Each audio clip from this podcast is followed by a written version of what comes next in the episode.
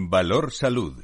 La actualidad de la salud en primer plano. Comienza un tiempo de radio y comunicación con la salud y la sanidad como protagonistas, información, reflexión con nuestros contertulios en directo. Son expertos diversos en su procedencia, pero son los mejores.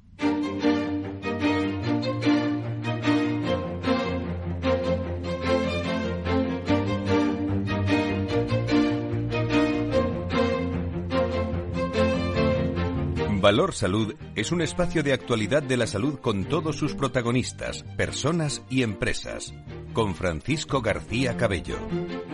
¿Qué tal? Muy buenos días. ¿Cómo están? Sigue la tensión ¿eh? en nuestra sanidad y entre nuestros médicos. En la gestión pública en Madrid sigue sin haber apertura al diálogo y soluciones. Eh, las más afectadas, como siempre, los pacientes, aunque bueno, digo siempre que aunque todo siga en pie, los hospitales funcionando, lo que se requiere en ocasiones es más esfuerzo todavía por parte de los médicos eh, que necesitan tener mucha más atención a los pacientes con la que está cayendo y con la preocupación de, de cada uno. De momento, las cosas están como están. La Consejería de Salud de la Comunidad de Madrid y el Comité de Huelga de Médicos y Pediatras de Atención Primaria finalizaron ayer de nuevo sin acuerdo la reunión fugaz, mantenida eh, ayer, como digo, la decimotercera, por cierto, en el calendario de paros, que arrancó el 21 de noviembre y se han emplazado a, estudiar las propuestas sobre cuestiones técnicas que se presenten para aproximar posturas en base a la situación actual. Eh, se secunda la huelga por parte de los sindicatos un 75%, por parte de, la comunidad un 7%, un 7%, hay mucha diferencia. En la reunión que se ha prolongado eh, esa última reunión que se prolongó duró exactamente un cuarto de hora, según nos cuentan. La Consejería de Sanidad ha estado representada, estaba allí Raquel San Pedro, directora general del Proceso Integrado de, de, Recursos Humanos y Relaciones Laborales. Estaba también eh, Juan José Fernández Ramos, eh, el director general del Proceso Integrado de la Salud, y la gerente de atención primaria Almudena Quinta. Al término de la, de la reunión, que coincide también con la decimoquinta semana de paros, la propia secretaria del, eh, del sindicato AMIT, convocante de la huelga, explicaba que el, que el comité de huelga ha hecho una exposición de hasta dónde podría forzar su contrapropuesta para aproximarse realmente a la de la consejería. Nos llegan fuentes preguntando este programa Valor Salud desde AMIT. Parece que las distancias siguen muy, muy lejos, aunque se acortan y parece, da la impresión que no se quiere llegar a ningún acuerdo por ninguna de las dos partes. En este sentido, eh, trasladarán a MIT eh, por escrito un documento al Departamento de Ruiz Escuredo con, con algunas peticiones. Parones, manifestaciones, reivindicaciones eh, los próximos días, la próxima semana que se están repitiendo en distintos lugares de España, en concreto en Galicia y en, y en Valencia, ¿no? Eh, se le espera una importante al presidente Chimo en, en Valencia con el eh, plante de la salud y la sanidad en las próximas semanas. La salud se está convirtiendo en un escollo real, cada vez más médicos en pie de guerra, ante unas elecciones autonómicas y municipales que tendrán a la salud, amigos y amigas, sin duda como un gran argumento y si nota eh, y si se, se, nota realmente este aumento de crispación, pues veremos a ver cómo se van a desarrollar las próximas, las próximas semanas. En este contexto, el consejero eh, madrileño, volviendo a la Comunidad de Madrid de Sanidad, ha vuelto a hablar de huelga política para referirse a este conflicto laboral y ha llamado al sindicato AMIT a dejar de seguir esa hoja de ruta para mantener el conflicto hasta las elecciones de mayo y que rebaje sus pretensiones respecto a las propuestas que ha hecho la Comunidad de Madrid. En, el, en la Asamblea, el propio Escuredo en las últimas horas hablaba de, hablaba de cifras. De medio madrileño espera 50 días, 59 días menos, dos meses menos, señoría, para operarse que cualquier ciudadano que vive en una región gobernada por la izquierda. Y si hablamos de porcentaje de pacientes que esperan más de seis meses para una intervención quirúrgica, la Comunidad de Madrid vuelve a ser, junto al País Vasco, la región en la que menos pacientes tiene en esas cifras. Plazas que se están eh, que están vacantes, complementos por población son algunas de las diferencias, sindicatos que valoran en 39 o 40 millones de euros el esfuerzo presupuestario mínimo que debería hacer la Consejería de Sanidad para acercar eh, posturas. Siguen esperando reuniones y reuniones y siguen en la calle muchos médicos. Pues seguimos esperando en el día de hoy la convocatoria para mañana, que nos adelantó el consejero que se va a producir, y bueno, con la intención de llegar a un acuerdo y finalizar con esta huelga, que además hoy se suman los hospitales. Se suman 1 y 2 de marzo los hospitales. Testimonio de ayer que, escuchamos eh, cuando todavía no hay ningún acuerdo y lo que sí hemos sabido es que se regresa a las... Eh, bueno, hay una propuesta de regresar a las 35 horas semanales por parte del eh, consejero de, de salud. Eh, es un informe que va a llevar el consejero a la Consejería de Hacienda y, va a, y va a analizar ese impacto económico que supone esas 35 horas semanales que, que, se anunciaron en las últimas horas. Sigue el conflicto. Por tanto, si, si nuestra salud pública eh, pues eh, evidentemente mm, no mejora, eh, pues tendrá que haber alguna, algún tipo de creatividad fuera de la, de la política. Vamos a ver cómo se llama esto y qué están pensando, porque algo se está pensando en, en, este, en este entorno. Vamos a ver cómo se puede ayudar mejor a pacientes, a personas que tienen la salud, no solo como hilo conductor en, en argumentos políticos, sino también eh, vocacional, motivacional. Es muy importante estar fresco también para atender a, a los pacientes y estar cada uno con lo suyo. Vamos a ver cómo se recuperan todos estos ánimos en las próximas semanas, en un momento en el que quiero saludar y agradecer especialmente a todos los empleados y profesionales médicos y no médicos del Hospital Universitario HLA Moncloa, donde estuvimos el viernes pasado en directo, donde estuvo la radio en directo, estuvo Valor Salud que nos abrieron las puertas el pasado viernes eh, y pudimos hacer en directo el programa desde allí y donde uno se da cuenta que cuando va a un hospital hay mucha gente, médicos, eh, enfermeras, enfermeros, atención al ciudadano, cuánto tiene que mover, eh, en el caso de, de, HLA casi mil personas, pero cuánto se tiene que estar a una, a la cultura, a los valores de la propia organización, sabiendo que lo que hay detrás son enfermos. Gracias al grupo universitario HLA Moncloa por abrirnos las puertas de la radio, como digo, el pasado viernes. Sin más dilación, 10 y 12 nos esperan con tertulios. Gracias a todos por estar ahí, con eh, Félix Franco, con Victoria González, Josep Falconi, con Laura Muñetón en directo con todos ustedes. Comenzamos.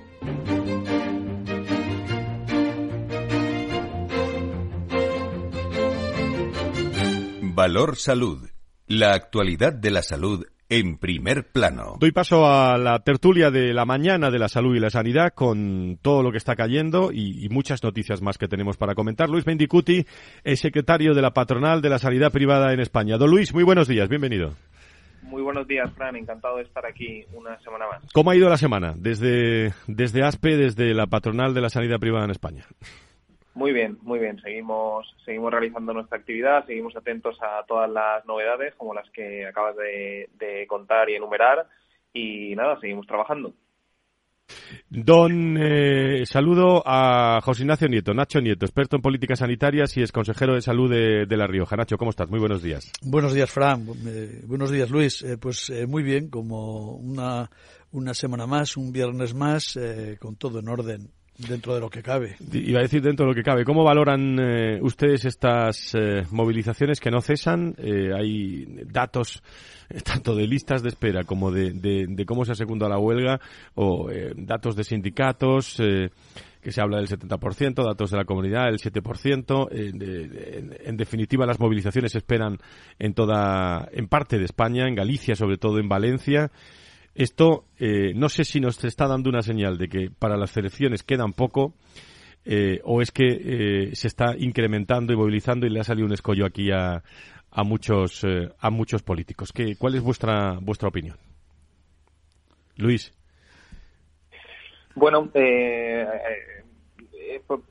mi opinión, yo creo que, que por supuesto la proximidad de las elecciones tiene mucho que ver ¿no? con esta situación dejando a un lado, por supuesto, también que la situación del sistema sanitario en su conjunto pues no es buena. Eh, estamos en ese momento post-pandémico y la pandemia al final ha tenido muchas consecuencias, entre otras, pues todo lo que estamos viviendo y consecuencias principalmente no solo en listas de espera, sino también en cuanto a nuestros profesionales, ¿no? Y la situación en la que están, pues no es la mejor y probablemente sea eh, mucho peor que era eh, antes de, de, vivir este episodio traumático como fue la pandemia mundial que, tuvo lugar en el año 2020, 21 y, y 22. Eh, yo, respecto a Madrid eh, y respecto a toda la situación que se está provocando eh, desde hace ya bastantes meses en, relación a la atención primaria y a la, y a la situación de los profesionales, yo creo que, que, hay que tener una cosa en cuenta, es que cuando, cuando, cuando uno entra en una situación como esta, en una situación de confrontación en la que, en la que, que, tiene consecuencias tanto para los profesionales como para la administración, como por supuesto también para los pacientes, eh, debe saber cómo salir de ella ¿no? y debe saber que esto es una negociación y que, y que debe tener y, de que, y que tiene que haber recursos para poder en un momento dado pues encontrar una solución que satisfaga pues a todas las partes porque si no no sería una negociación sino una imposición eh, probablemente llegue un momento en el que el que deje toda esta situación deje de tener tanto sentido, eh, sobre todo si en algunas otras comunidades pues se empieza a llegar a, determinados acuerdos eh, que en Madrid no se producen por el motivo que sea y ahí, ahí tampoco tampoco voy a entrar. Pero pero esta es la sensación tras tras muchos meses de, de, conflicto y de, y de una situación creo yo insostenible cada vez más y que afecta también a los pacientes, como decía. Nacho.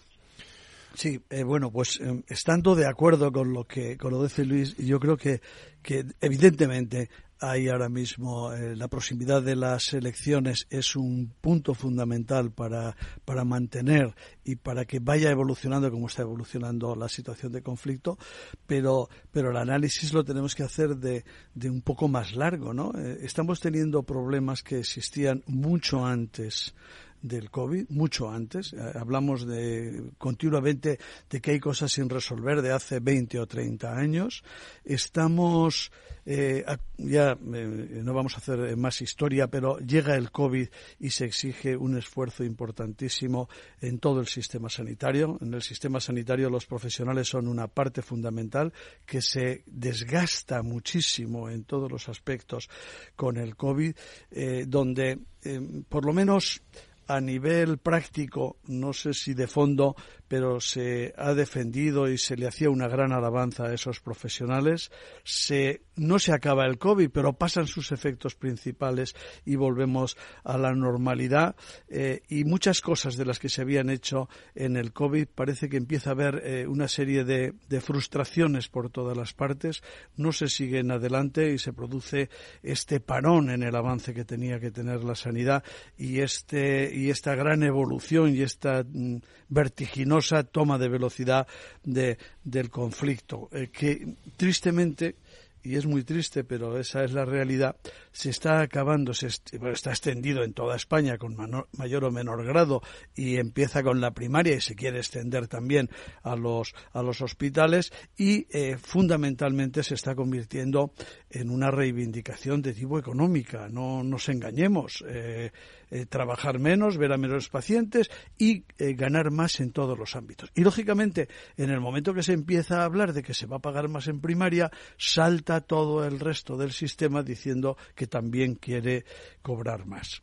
Esa es la situación con la que nos hemos encontrado. ¿Qué hacen las administraciones? ¿Qué pasa en la Comunidad de Madrid? Además del trasfondo político, pues que se tratan de poner encima de la mesa distintas soluciones ya a todos los niveles, porque hemos saltado de la, de la propia, del propio comité de huelga a, la, a, todos los sindicatos, a la mesa sectorial, donde eh, se quieren eh, tratar de dar soluciones consolidadas eh, de mayor alcance y a mayor nivel. Acabas, has dicho tú, Fran, hace un momento que se había puesto sobre la mesa la vuelta a las 35 horas, que es algo tremendamente importante en la organización y para la vida de las, de las personas, y sin embargo no acaban de encontrarse eh, las soluciones. Todo el mundo sigue dándole vueltas y pensando a sus posturas y como, y como decimos, eh, si en un sitio se se llega a un acuerdo con la cantidad X, eh, el paso siguiente es X más uno en todos los sitios. Es,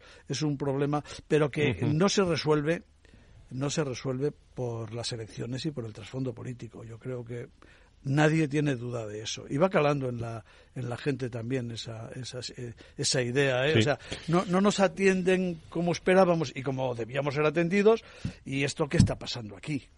De los que saben mucho también de todos estos temas son desde SEDISA y creo que tenemos en línea Patricia Alonso, eh, médico adjunto del Servicio de Admisión del Hospital Clínico San Carlos. Ahora hablamos de otro tema, pero doctor Alonso Fernández, muy buenos días, bienvenida.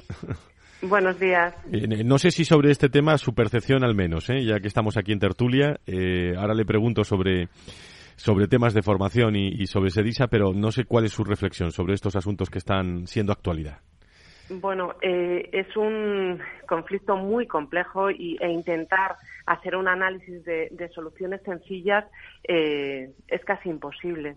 En realidad estamos, esto es el, producto de, alguien lo comentaba hace un momento, de, un, conflicto, profundo de muchos años, producto de eh, un cambio en el modelo asistencial, de necesidades diferentes por parte de todos los actores, tanto por parte de los profesionales como por parte de los pacientes, como por parte de la propia administración. Y eso exige unas soluciones muy poliédricas que tienen que intentar abordar a la vez no solo aspectos puramente económicos, o sea, reducir esto al plano económico es, es, es un error y además es la, la vía eh, menos firme para, para solucionarlo, quizá la más rápida, pero la menos firme. Si determinadas soluciones económicas no van de la mano de cambios en roles, cambios en aspectos puramente profesionales, cambios en el análisis de la demanda por parte de los propios pacientes, Desgraciadamente, bueno, pues mm, quizá demos una solución rápida pero daremos una solución que no da respuesta al, problema, porque, insisto, es un problema eh, multifactorial y efectivamente necesita respuestas a diferentes niveles, tanto a nivel de organización, tanto a nivel de, prestaciones económicas y, demandas puramente sindicales, por decirlo de alguna manera, como el, análisis también de esas demandas por parte de, los pacientes. Hay que dar respuesta a las necesidades de los pacientes porque si no el sistema no tiene ningún tipo de sentido. Pues es la noticia también con la que eh, hoy viernes eh, amanece también el sector de la salud y la sanidad. De esto habría que hablar. Eh, bueno, no sé si los cinco minutos que nos quedan o menos prácticamente, y luego seguimos quien quiera también. Pero por parte de ASPE de la patronal, Luis, bueno, habéis hablado, seguís hablando sobre el tema de la ley de equidad y he escuchado también a vuestro presidente también en, en las últimas horas, ¿no? Así es, así es. Ha habido varias declaraciones por parte de ASPE en relación a esta ley de equidad y en relación a, este proyecto de ley que quiere intentar limitar la colaboración entre las empresas sanitarias públicas, eh, privadas, perdón, y la administración pública. Carlos apareció eh, con una entrevista en El Mundo, Carlos Rus, el presidente de ASPE, y luego también hicimos un vídeo corporativo explicando las consecuencias, bueno, en qué consistía este proyecto de ley y cuáles podían ser las, las consecuencias, ¿no? En una situación como la que estábamos describiendo, de unas listas de espera disparadas eh, y en sus máximos históricos, con casi tres millones de personas esperando a una, a una consulta a un especialista y más de 700.000 personas esperando una intervención quirúrgica. Es una es un proyecto que nos que nos preocupa mucho y que, bueno que se está tramitando actualmente en el, en el Congreso de los Diputados y que y que no sabemos cuál cuál puede ser eh, el desenlace. Y ustedes, eh, doctora, desde, desde SEDISA eh, están llegando bueno, acuerdos interesantes. La, la, Sociedad Española de Radiología Médica serán, eh, van a colaborar con SEDISA para fortalecer, ese es el objetivo, la gestión sanitaria en el ámbito del diagnóstico, ¿no? que es muy importante. Eh, efectivamente, tanto en el ámbito del diagnóstico como en el caso de la Sociedad de, de Radiología en el ámbito del tratamiento. Eh, la realidad es que los radiólogos cada vez están más dentro del proceso asistencial, tanto en la parte diagnóstica, que forman, o sea, los diagnósticos médicos se basan en muchos, muchos casos en imagen médica, como cada vez más también en el, en el ámbito del, del tratamiento. La radiología intervencionista eh, está en, en auge y, y esa es una realidad que hace que, insisto, los radiólogos todos los equipos de, de radiodiagnóstico y, tratamiento estén cada vez más involucrados en la asistencia. Con lo cual va a ser, sin duda alguna, eh, evolucionar en, el, en eh, no solo la rapidez, sino también en, la efectividad de cara al paciente y a los diagnósticos, ¿no? Eh, sin duda, Nuestro, nuestra voluntad es eh, bueno, pues colaborar con la sociedad eh, en varios aspectos.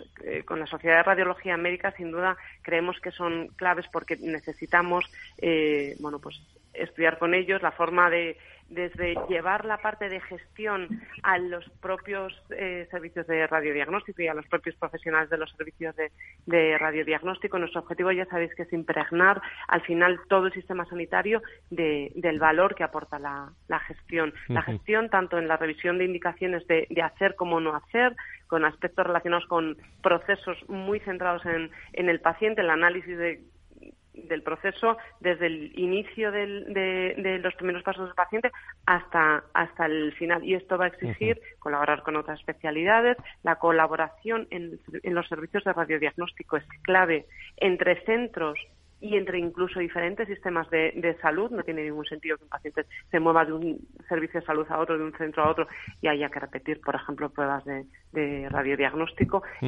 Simplificar procesos y, e insisto, ayudar con lo que es la pura gestión en, el resto de las especialidades es voluntad de, muy bien, pues Patricia Alonso Fernández, médico adjunto del Servicio de Admisión del Hospital Clínico San Carlos y vocal de SEISA. Eh, creo que se van a ver muchos de ustedes, ¿no? En, Canarias pronto, ¿no? Eh... Efectivamente, la próxima semana tenemos el, congreso. El congreso que es, eh, bueno, yo creo que es muy importante, ¿no?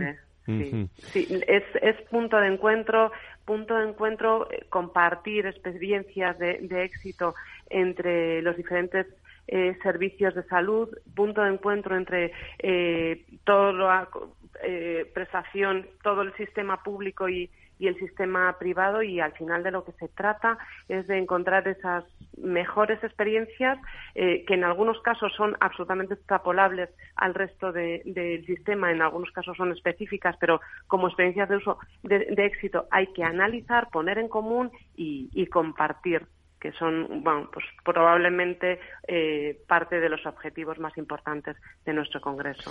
Pues que lo pasen muy bien y que disfruten mucho y que nos cuenten muchas cosas de lo que ocurre allí, eh, bueno, desde Sedisa y desde ASPE, que también va a estar ASPE allí, ¿no, Luis? En, el Congreso. Así es, así es. Estoy encantado de estar escuchando a la doctora Alonso y le saludo desde aquí. Y, por supuesto, estaremos en este, en este Congreso, que es, como dice la doctora, pues el punto de encuentro anual de los gestores en la sanidad. Así que con muchas ganas de, que llegue la semana que viene. Muy bien, pues se queda con nosotros Nacho Nieto. Eh, si no tiene nada más, le, saludo y les deseo una magnífica semana a la, a la a la doctora Patricia Alonso y al presidente y al secretario general de la patronal de la sanidad privada en España, eh, Luis Mendicuti. A los dos, muy buenos días. Gracias por estar con nosotros. Buenos, días, muchas gracias. Buen fin de semana. Muchísimas gracias. Buen fin de semana. Enseguida vamos a hablar de, de, medicina de diagnóstico, de medicina deportiva. Nos encontramos bien, hay que cumplir todos los objetivos, pero tenemos que estar fuertes, ¿eh? Tenemos que estar fuertes. ¿Cómo de fuertes estamos? ¿Cómo nos cuidamos? ¿Cómo afecta la medicina deportiva? Enseguida, en la segunda parte del, del programa, Hablamos con el doctor César Montiel eh, desde Neolife y especialista en medicina deportiva y hablamos con uno de los mejores médicos también a continuación que han aparecido en la, en la lista Forbes, en los 100 primeros. Va a estar aquí hoy con nosotros en Valor Salud. Se lo vamos a contar después de la pausa.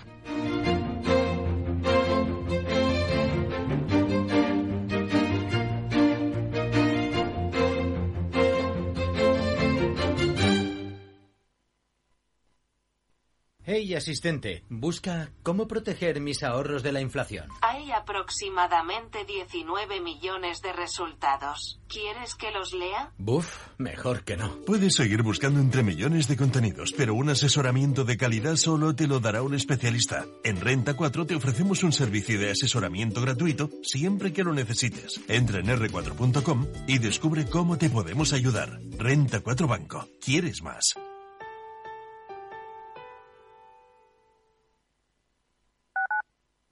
Madrid, 103.2, Capital Radio. Si quieres entender mejor todo lo que rodea a nuestro sector alimentario, tienes una cita en La Trilla. Un gran equipo de especialistas te acercará a la actualidad económica y política desde el campo hasta la mesa Conocerás sus principales innovaciones sin olvidar las producciones más tradicionales. Los sábados de 8 a 9 de la mañana con Juan Quintana, La Trilla de Capital Radio.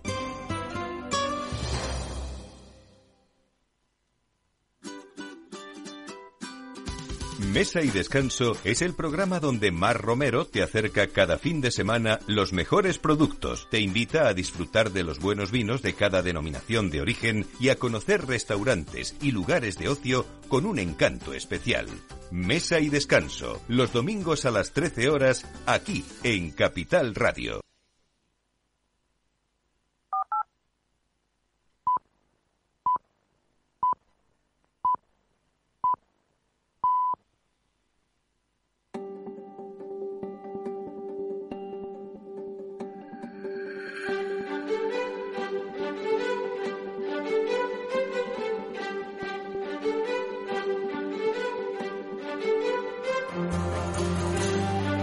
Valor Salud es un espacio de actualidad de la salud con todos sus protagonistas, personas y empresas. Con Francisco García Cabello. Las diez y media, las nueve y media de las Islas Canarias, estamos en Valor Salud, eh, anunciándoles eh, a todos ustedes, eh, estamos ya en marzo, evidentemente los primeros días de marzo, y les estamos preparando a todos ustedes un gran Día Mundial de la Salud. Se va a celebrar el próximo 7 de abril, ese 7 de abril es Viernes Santo. Lo adelantamos una semana y el, y el próximo 30 de, de marzo, el próximo 30 de, de marzo eh, estaremos, 30 y 31, estaremos con, con todos ustedes con programación amplia aquí en Capital Radio dedicado al mundo de la salud para celebrar ese Día Mundial de la Salud. Desde especialistas, grupos hospitalarios, empresas del, del sector, eh, lo privado, lo público, el, el, talento, la escasez de talento, eh, la investigación, la ciencia, eh, los MIR, los estudiantes, estaremos rodeados también de MIR en este, en este programa el, el, día. Vamos a hacer un programa mundial de la salud realmente con, con ASPE, con IDIS, con, eh, con COFARES, con, con SEDISA, con todos los colaboradores del programa. Realmente interesante. Será el próximo 30 y 31 de, de marzo. Muchas veces tengo la tentación, Nacho, tentación, ¿eh? simplemente de, de, no hablar de estos conflictos que están ocurriendo en la Comunidad de Madrid y que eh, empiezan ¿eh? también en Valencia, en, en Galicia, pero, pero es que afectan, afectan no solo a la opinión pública, en este caso, sino que, que, que afectan con, bueno, los datos del consejero de listas de espera están ahí, que eh, Madrid es la que menos, eh, a pesar de, de, de, de, todo lo que se está diciendo, pero sin duda alguna, en, eh, no sé si es un mensaje eh, psicológicamente eh, envenenado, eh, pero a los ciudadanos les llega un mensaje de que, bueno, de que algo no funciona, algo no funciona. ¿Cuál es tu opinión? Sí, no sé, vamos a ver si que te vas a condenar lo primero, porque porque tienes una tentación y estás cayendo todos los días, déjala, déjalo, que no es una tentación, que es la realidad. Tristemente es donde estamos, esa eso es lo cierto. Ojalá no tuviésemos no tuviésemos que hablar de esto, pero pero bueno, es un conflicto que existe, hay un problema, hombre, la sanidad tiene un problema eh, después, después del COVID, y no vamos a estar siempre hablando del COVID, pero está ahí, es una cosa, uh -huh. es algo histórico que marca eh, un punto de inflexión en muchas cosas que tienen que ver con la sanidad, simplemente por eso, sin otras cuestiones. Y, y desde luego, eh, hay cosas, hay muchas cosas que arreglar, algunas de antiguo, otras, otras de nuevo. Eh, que se han producido. Y luego, bueno, eh, vamos a ver, desde hace muchos años si repasamos, eh, esto de que haya conflictos en la sanidad, no me voy a meter en otras cosas, eh, es cíclico. Se repiten periódicamente, se producen, bueno, pues porque muchas veces también con eso se producen avances, avances importantes, sobre uh -huh. todo en el orden, en el orden social, y así vamos siguiendo. Y porque también esos conflictos, eh, bajo mi punto de vista, en muchas ocasiones, los origina la propia eh, dinámica de la historia. Y, me estoy refiriendo a que los avances, a que esa evolución que está siguiendo todo lo que tiene que ver con la sanidad, muchas veces para, abrirse paso y para que sea efectiva, se utilice y se utilice por todos los profesionales y por todas las personas, pues a veces requiere de, de estas cuestiones un poco más eh, complicadas y, no solo por un avance suave y dinámico de la, de la historia. Y así se producen a veces porque algunas de las cosas que están pasando ahora y que se van a implantar en la sanidad, en la atención sanitaria a las personas, que es lo único que nos tiene que importar, pues bueno, son tan nuevas, son tan diferentes a lo que se venía haciendo, que son parte también de que se originen estas convulsiones y, y, que no todo el mundo las acepte a la primera, pues a veces hace falta la segunda ¿Por dónde están las la soluciones, tercera. Nacho? ¿Dónde ves tus soluciones? Eh, vamos a ver, la, la solución está en las personas, evidentemente. Estamos hablando de políticos, estamos hablando de gestores y estamos hablando de profesionales de distintos ámbitos, no solo de médicos, de todos los profesionales que intervienen en el, en el sistema sanitario eh, también los técnicos, los de los de las farmacéuticas, los de las tecnologías de la información, los de lo digital, todos están ahí y tienen que trabajar eh, conjuntamente y con un esfuerzo muy importante para que todo eso eh, para que todo eso salga adelante. En el momento que se capitaliza y que se redirige eh, en un sentido que no es el adecuado, esto es muy fácil decirlo aquí, es muy difícil decirlo en una mesa de negociación o decirlo en otros ámbitos, pues se producen estas disonancias tan, tan considerables, ¿no? Y tan difíciles de, de, de resolver. Posiblemente, eh, si no estuviésemos eh, estamos ya a, a, 3 de marzo, sí, es sí, decir, sí, estamos a, a, menos de tres meses de que haya unas elecciones autonómicas y locales y a nueve meses de que haya unas elecciones generales. Bueno, esto claramente está influyendo de una manera desastrosa en todo lo que está pasando a la, a la sanidad. Y con todo eso hay que reconocerlo, y se me puede tachar uh -huh. de lo que se quiera, hay que reconocer que ahora mismo eh, el sistema sanitario en, las, en, el español, evidentemente, y desde luego el de muchas comunidades autónomas, unas más que otras, uh -huh. sin ninguna duda, está funcionando de una manera importante. Y Madrid, al que más se le critica y el que está, es verdad, o sea, los datos objetivos, la posición es muy buena. Mm, que esto no lo entiende el que lleva no sé cuántos días esperando para una intervención quirúrgica. Evidentemente no lo puede entender. No, no, le vamos a pedir que lo entienda, pero que son muchos menos los que esperan y muchos menos días que en otros lugares también. Y para que esperen menos hay soluciones, pero no se les puede poner tantas trabas a que esas soluciones se adopten. Ese es otro problema. Uh -huh. Podríamos entrar en cosas concretas. No sé si es conveniente. Yo no ahora. veo, yo no veo, mmm, ojalá, ¿eh? no es que sea pesimista, pero no veo mucho acuerdo eh, hasta después del 28M. ¿eh? Eh, es decir, estos, estos eh, puede haber gestos eh, interesantes por unos, por, por otros, pero se va a forzar es, la máquina. ¿eh? Es muy complicado. Yo también lo veo, lo veo así. Y fíjate, y todavía más, a ver, eh, sin hacer demasiado de adivino, porque como digo, luego tenemos otro lío ¿eh? detrás. Sí, sí. Luego tenemos otro lío. Al, al día siguiente hay otro problema. Y, eh, pero es que eh, incluso algunos de los, de, de, los de lo que son problemas y conflictos puede que después del 28M se, simplemente no se lleguen algunos ni a solucionar, se diluyan. Sí, sí, sí, no, y puedan desaparecer. En fin, eh, tertulia, reflexión con las cosas que ocurren en el mundo de la salud y la, y la sanidad. Voy a hablar con un médico muy interesante enseguida. Valor Salud. La actualidad de la salud en primer plano. Muchas veces no sé si estamos en un programa de salud, pero muchas veces no sé si, si ustedes, eh, pues eh, bueno, que están en su vida laboral muy activos, eh, pero eh, dicen, bueno, ¿cómo estoy en mi vida laboral? ¿Cómo estoy en mi vida normal? Eh, tenemos, tenemos dos vidas o tenemos una, ¿no? En la que conviven escenarios eh, como los que se puedan a, abordar. Tenemos que, conseguir que ese 2023 pues sea un mes donde, eh, un año donde estemos fuertes, un año productivo, todos tenemos en mente propósitos, mejorar el rendimiento a nivel personal y a nivel laboral. Pero ¿cómo estamos de salud? Eh, pues ¿y cómo están de salud muchos directivos de, de muchas organizaciones con todos esos objetivos? Es decir, hay que estar bien para producir bien. tenemos hoy con nosotros en, en el programa al doctor César Montiel, que es médico en la clínica Neolife y especialista en medicina deportiva para hablar de, de todo esto. Querido, eh, querido doctor, muy buenos días, bienvenido. Hola, muy buenos días, Frank. ¿Qué tal? ¿Cómo estás? Muchísimas, muchísimas gracias. Bueno, yo estoy fuerte esta mañana de viernes. Estoy todavía con energía. ¿eh? Eh, bueno. Nos queda, nos queda mucho, mucho viernes, mucho viernes por delante todavía.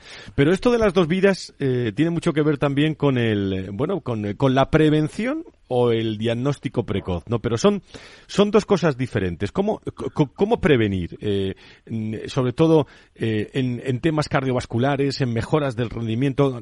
¿Algún consejo, doctor? Muy bien, muy bien. Muy, gracias que me lo pregunte porque es una pregunta bastante interesante que se hace mucha gente en la calle.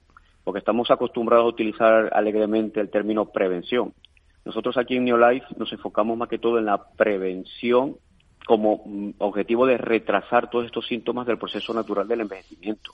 Por ejemplo, de la diabetes, osteoporosis, estos, estos, síntomas achaques que llegan con la menopausia, la andropausia, hasta las mismas enfermedades que están demostrando que sobrevienen en este proceso, como de neurodegenerativas, cardiovasculares, oncológicas. Todo esto lo retrasamos incluso, podemos llegar hasta evitarlo. ¿Por qué? Porque nuestro objetivo principal es alcanzar el óptimo, la calidad de vida, prolongar los años como o sea, no es cuánto vamos a cumplir, sino cómo cumplirlos.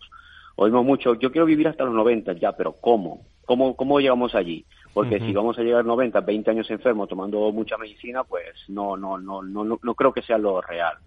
Por eso que nosotros nos vamos a enfocar más que todo en hacer esos diagnósticos precoz, pero no, no hacer, como dicen en la calle, eso de diagnosticar, porque el diagnosticar ya quiero decir que ya existe esa, esa patología. Yo no quiero diagnosticar, yo quiero prevenir quiero que un paciente o una persona o Fran sea una persona sana, óptima, eficiente, pero ahora, ahora mismo. Por eso nosotros tenemos estos chequeos avanzados anti-aging Life, que nos va a diferenciar de muchas otras eh, este, eh, chequeos que se o chequeos o exámenes que se hacen en otras eh, empresas. Por eso nosotros a estos directores de recursos humanos, a estos, mm, como nosotros decimos en, en empresa, estos similares, estas superestrellas del equipo de fútbol, queremos que se hagan un, chequeo preventivo real, una vista de 360, que nosotros no queremos diagnosticar algo que ya tenga, sino quiero que, de verdad, quiero que eh, evitemos que pase esto, no diagnosticártelo, sino que no pase. Y nosotros hacemos eso, acompañarlos todo este tiempo. Eh, eh, queda claro, prevención, eh, diagnóstico precoz, pero díganos lo último. Usted que está, doctor, permanentemente pues atendiendo a, grandes directivos del mundo de la salud, de los recursos humanos, háblenos de, de, el nivel de prevención cardiovascular. ¿Qué, datos tenemos? Fíjate una cosa, Frank, que nosotros como chequeo anti-aging que somos, tenemos muchos eh, parámetros diferentes que nos, que nos hace como que bandera a nivel del anti-aging, como una ecografía de carótidas, como, como rutina diaria que no se hace. Y quiero hablar específicamente de lo que es una prueba de esfuerzo con análisis de gases que como muy bien explicado, yo dijiste al principio, yo me dediqué a la medicina deportiva, tengo esto como bandera. Un parámetro importante, Frank, que tenemos en la prueba de esfuerzo es el consumo máximo de oxígeno, que está muy asociado a lo que es el enfoque de rendimiento, que es, un, es como que mientras más consumo de oxígeno puede ser mejor titán, mejor deportista. Pues no. Nosotros eh, queremos enfocarlo como a ese a que todo deberíamos hacer nuestro porque ya se sabe y se está descrito a nivel ya de todas las revistas cardiológicas y de eventos cardiovasculares que a mayor consumo de oxígeno podemos evitar enfermedades cardiovasculares. Pero ¿cómo lo sabemos? Si no lo hacemos, si no tenemos ese ese ese, ese diagnóstico, pues nosotros en Neolife lo tenemos. Y estos directivos que vienen buscando esa optimización y, me, cuentan, y esto es real, Frank, esto me lo cuentan a la consulta. César, es que yo eh, ahora no soy el titán que era hace cinco años, ¿vale? pero yo estoy sano. Sí yo, no tengo nada, pero es que no, no, no, no, no atino, no, no, no me concentro como antes. Claro, ahí es cuando entra Neolife. Yo no voy a esperar que me vengas con un cáncer de colon o con un, no, no, no. Vamos a ver, vamos a hacer todos estos parámetros, consumo máximo oxígeno, pruebas de esfuerzo, eco de carótida, ver cómo está el tiroides, todo esto enfocado en una sola línea. Y no hay que hacer, no hay que hacer, doctor, un, eh, un gran deportista, ¿no? Para hacerse esta, este para tipo de, este para pruebas nada, directivos, ¿no? Para nada, Frank. De hecho, ese, mm, no sé, personas que vienen 50, 55 años con un sobrepeso, una carga de horario laboral. Bueno, tú me dirás, desde las 8 de la mañana hasta las 8 de la tarde, estrés, el cuadro típico de un ejecutivo de empresa. Vale, entonces, ¿qué, me, tengo que preocupar o no? Pero él está sano, ¿eh? ¿Tú estás sano o no, Fran? Tú dices, no, yo no tengo nada, no tengo que tomar nada pues a este tipo de Yo estoy como una rosa, hombre. Eh. lo sé, lo sé, me consta, me consta. ¿eh? Pero, pero, pero fíjate que mm, yo te veo, vale, tú estás sano, pero ahora vente a mi clínica. Y, Nacho Nieto también, que lo tengo aquí al lado, ¿eh? que está también como una ah, rosa. ¿eh? Sí, sí, sí, se cuida, se cuida. la otra vez fue al revés, ¿no? Él estaba en teléfono y yo estaba en... Eso es, eso es, eso es. o sea, está sano, vale, pero déjame hacerte todo esto para ver mm. si en verdad tenemos esa, esa prevención, porque yo no quiero que tú me vengas cinco años decirme, César, mira, me ha diagnosticado esto. Hombre, ya que, ¿ahora qué hacemos? Yo quiero es que no diagnosticar, es prevenir, ¿eh? Por lo cual, una de las diferencias de la cardiología convencional y nosotros en medicina deportiva, y ahora que lo estamos hablando del mundo directivo para optimizar y que estos superestrellas del, del, del, plan de juego duren más tiempo, o sea, siendo los mismos titanes, pues esto lo vamos a utilizar como gol estándar en la medicina cardiovascular, el VO2 max. Muy bien, doctor Montiel, pues seguiremos eh, eh, seguiremos hablando porque bueno hay que estar en el día a día, en el esfuerzo del día a día, pero también hay que hay que cuidarse, hay que cumplir esos objetivos, pero también hay que saber cómo llegar. En fin, la salud eh, y este es un programa de salud y de personas, pues también tiene que, contar con estos con estos consejos, estas pruebas que, que, realmente son muy interesantes en, en un perfil de, por ejemplo, hay muchos directivos de, de salud, muchos directivos de recursos humanos que están que están haciéndolos. Doctor Montiel, Neolife, gracias por estar con nosotros. Buen fin de semana. Igual, gracias, saludos, Fran.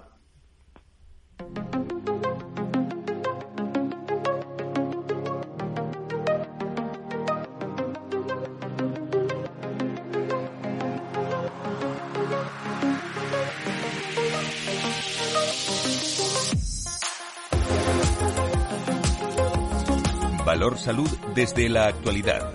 La salud al alza. Bueno, pues vamos a continuar. Eh, se incorpora con nosotros eh, Antonio Burgueño en tertulia final, como siempre, en esta franja final del programa. Eh, querido Antonio, ¿dónde le pillo este viernes? muy buenos días, bienvenido. Le pillo usted por tierras madrileñas y ahora manchegas. Anda, por tierras manchegas. buen sitio, buen sitio para quedar luego a eso de las 2 o las 3 de la tarde. ¿eh? Magnífico sitio, sí. Antonio, buenos días. Pues oye, cítanos en algún sitio. montamos, montamos una reunión y aquí se trabaja estupendamente. ¿eh? Desde luego, esto, está, desde luego. está bien organizado, tenemos bien organizado. Antonio, eh, ¿qué, ¿qué temas te han llamado la atención esta semana y, de lo que llevas escuchando, cómo, cómo pondrías el punto y seguido a este, a este valor pues, salud de hoy? Pues yo creo que se ha estado hablando mucho sobre el tema de, de, de la realidad sanitaria que tenemos compleja, donde se ha hecho hincapié en la variable recursos humanos, que si ahora resulta que la especializada, que si la primaria. Fran, el sistema está completamente reventado y los datos así lo dicen. el pelotón atrasado que tiene la actividad sanitaria y la capacidad de respuesta que tiene público, privado, pero sobre todo el público tiene un pelotón bastante complicado. Y, y sobre todo tiene un problema muy grave se genera tanta actividad interna que, por ejemplo, en consultas, para, que una persona sea valorada por un especialista eh, en primera instancia, o sea, primera consulta, eh, cada vez es más difícil, porque eh, crece la, la, demanda, pero no crece la capacidad de resolución de esta actividad, porque las sucesivas se están comiendo, se están comiendo la actividad. Ese es un tema muy complejo, va a ser muy difícil arreglar esto.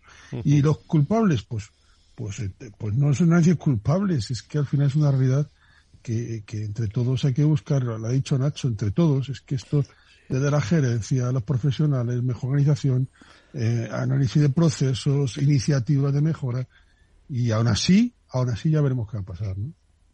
Sí, Antonio, sí, nadie es culpable, pero, pero todos. Eh, nadie tiene la solución, pero todos la tienen que buscar. Es decir, esto es, esto es un poco todo, todo compartido, ¿eh? O sea, hay que. Claro, eh, claro y, todos es todos, menos los pacientes. Vamos a dejarlos mira, tranquilos. Esta semana, esta semana mi artículo de y está muy mal hablar del artículo de uno propio, pero... No, no, pero este, este es el sitio, este es el sitio para hablar. En mi reflexión, en mi reflexión de, esta, de este mes en New Medical, eh, digo que eh, la solución, mira, no, no creo que la tengan los políticos.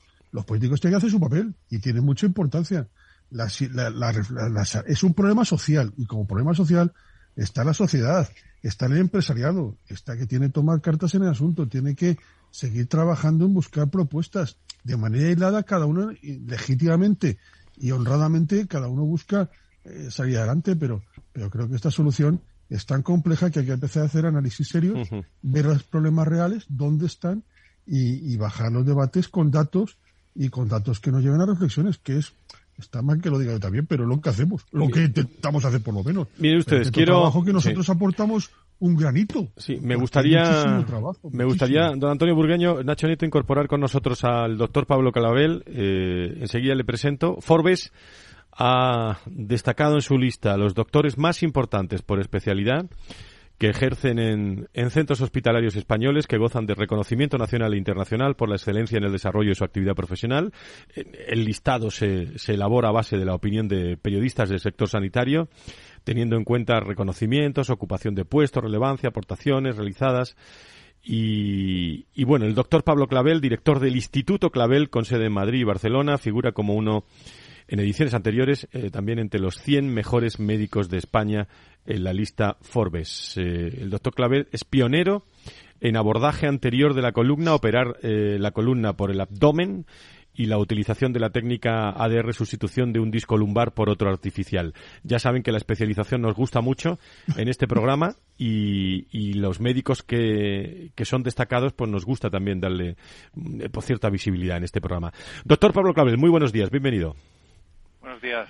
Buenos días. En primer lugar, enhorabuena, ¿eh? ¿eh? muchas gracias, muchas gracias, sí, sí. Con la que está cayendo, doctor, eh, en eh, que un médico esté dentro de la lista de, de Forbes, bueno, pues, pues viene muy bien, ¿no? Pues sí, sí, la verdad es que es un, es un orgullo y es, en fin, es una, es una satisfacción estar en la lista, sí, sí. Eh, son, son, buenas noticias. El Instituto Clavel es uno de los mejores centros del mundo en cirugía no invasiva de la columna vertebral por, la alta especialización de su equipo médico y la tecnología de la última generación. Se emplea en centros de Madrid, Hospital Universitario San Francisco de Asís, Barcelona, Hospital Quirón eh, Salud. Destaca también por emplear los tratamientos más avanzados en neurocirugía y la tecnología más puntera. Doctor, el Instituto Clavel es uno de los mejores centros en cirugía. Eh, cuéntenos eh, qué le diferencia de otros y, sobre todo, qué, valor añadido eh, aportan desde el Instituto Clavel. Bueno, yo, yo creo que, sobre todo se dice muchas veces, ¿no? Pero, pero yo creo que una cosa que nosotros a, a, la que le damos mucha importancia es que ponemos el foco en el paciente, ¿no? O sea, al final todo esto lo hacemos, o sea, no tiene sentido si no mejorásemos eh, nuestros resultados y si el paciente no estuviese en el centro de todo de todo lo que hacemos, ¿no? Y, por eso, pues todo este refuerzo tecnológico, por decirlo así, ¿no? El, el TAC intraoperatorio, en Barcelona tenemos el, robot, el robot Mazor, eh, uno de los primeros centros en Europa en tener el robot. Eh, tenemos eh, una teleradiografía en Madrid y Barcelona, pues para, para ver bien cuál es la forma de nuestras columnas para tener esa información antes de las operaciones y que las operaciones de columna pues tengan un mejor resultado. Pero al final eh, es el paciente, o sea, yo, yo siempre se lo digo al equipo y, todos trabajamos pues con ese, con ese leitmotiv, ¿no? De, que el paciente está en el centro de, lo que nosotros eh, queremos, ¿no? Eh, su especialidad, cuéntesela un poco mejor que lo he hecho yo a los, a los oyentes, pionero en el abordaje anterior de la columna, eh, se trata de operar la columna por el abdomen, ¿no, doctor? Sí, bueno, yo, yo, yo mi, mi especialidad es neurocirujano y, y, es verdad que cuando en el hospital en el que me formé, pues hacíamos mucha cirugía cerebral, pero me di cuenta que la columna, la columna que hacíamos en aquella época, pues era una columna un poco, digamos, básica, ¿no? Eh, en la cual, pues no se tenían los conceptos que decía ahora, ¿no? De, de, de cuál es la forma de nuestras columnas o del balance espinal, del equilibrio de nuestras columnas, eh, que es muy importante preservarlo pues cuando se hacen intervenciones, ¿no? Otras cosas que también eh, me di cuenta es que, bueno, aquellas intervenciones que hacíamos, que básicamente eran o bien descompresiones o bien fijaciones de la columna, que por cierto se siguen haciendo hoy en día, pues esas fijaciones no tenían un resultado óptimo, ¿no? Eh, Y uno de los motivos es porque, claro, cuando uno fija la columna, pues eh, al final nuestras columnas, nuestros discos, nuestras vértebras se mueven y están para moverse, ¿no? Y es bueno que se muevan, ¿no? Eh, entonces, preservar el movimiento, la cirugía de preservar el movimiento tenía mucho sentido. Ya la estábamos haciendo en cirugía cervical, ya empezaron a aparecer las primeras prótesis de disco cervicales eh, y eh, ya estábamos viendo las ventajas, ¿no? La ventaja principal es que los pacientes, pues al no fijarlos, tenían menos dolor y luego también, pues evitabas o se evita la degeneración del segmento adyacente, es decir, el disco que está por encima, lógicamente, en una columna en la que se mueven todas las vértebras, pues si fijas dos de ellas o tres de ellas, el disco que está por encima se va a degenerar y nos va a dar problemas de forma a veces incluso bastante precoz, ¿no? Entonces, en la columna lumbar no había nadie que estuviese haciendo eso en España o no había nadie que estuviese haciendo eso de una forma regular y de una forma segura, ¿no? Y entonces eh, yo pensé que teníamos que, tirar por esa vía y, bueno, pues como todo en la vida es un tema de formación y, de persistir, ¿no? Había que, había que luchar contra pues una serie de, corrientes que estaban muy en contra de esta cirugía.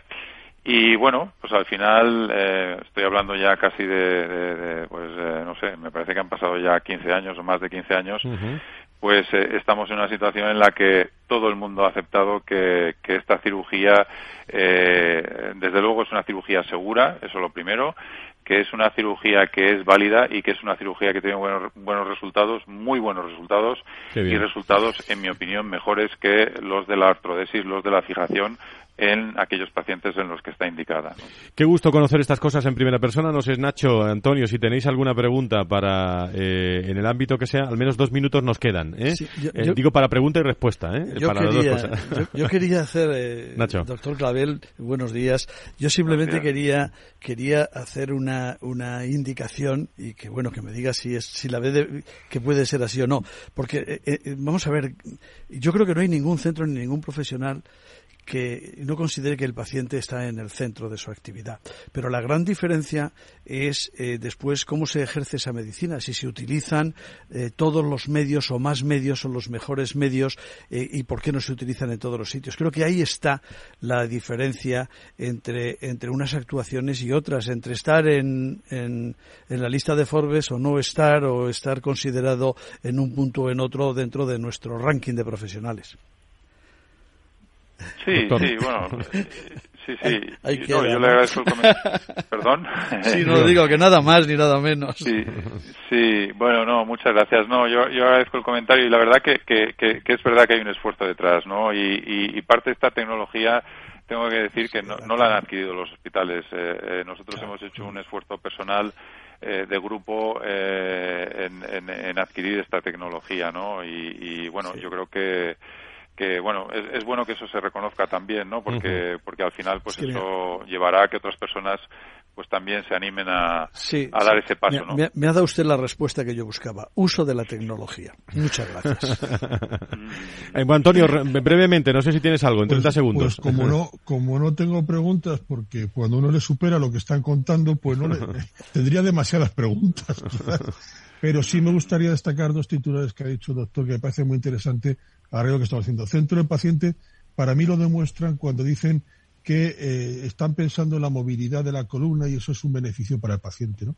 Eh, y la tecnología viene a resolver un problema, no está diciendo que tiene una tecnología, dice que tiene que tiene que ir a resolver un problema y tiene la tecnología que lo permite. ¿no? Eh, y, a, mí me parece eso súper Y algo muy interesante que ha dicho que no debe, no debe quedar en vano, lo de superar las corrientes eh, habituales que, que complica la innovación en medicina, ¿no? Y bueno, pues eh, eso que lo dice una frase es una pelea de, muchos años y mi enhorabuena por, por tanto. Muy bien, doctor Pablo Clavel, director del Instituto Clavel, eh, uno de nuestros médicos lista Forbes, eh, pionero en el abordaje anterior de la columna y nos lo ha explicado muy bien, operar la columna por el abdomen y la utilización de la técnica de sustitución de un disco lumbar por otro artificial. tenemos que conocer en este programa de todo eh, en torno a la salud y la sanidad. Le agradecemos mucho su presencia. Enhorabuena, gracias. Muchas gracias, muchas gracias.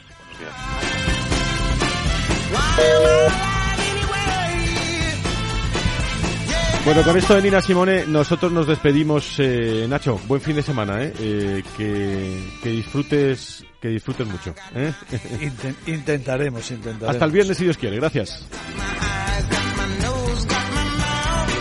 Y Edidio Burgueño, Antonio, eh, querido amigo, eh, muchísimas gracias. Buen fin de semana. Me alegra mucho, como siempre, saludarle. Igualmente, fuerte abrazo para todos. Fuerte abrazo.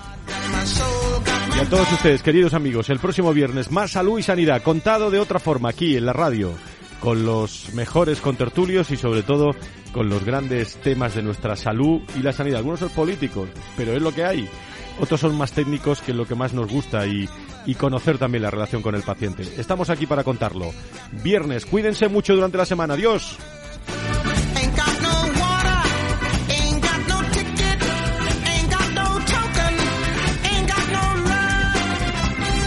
Valor Salud. La actualidad de la salud en primer plano todas las semanas con sus personas y empresas. En Capital Radio, con Francisco García Cabello.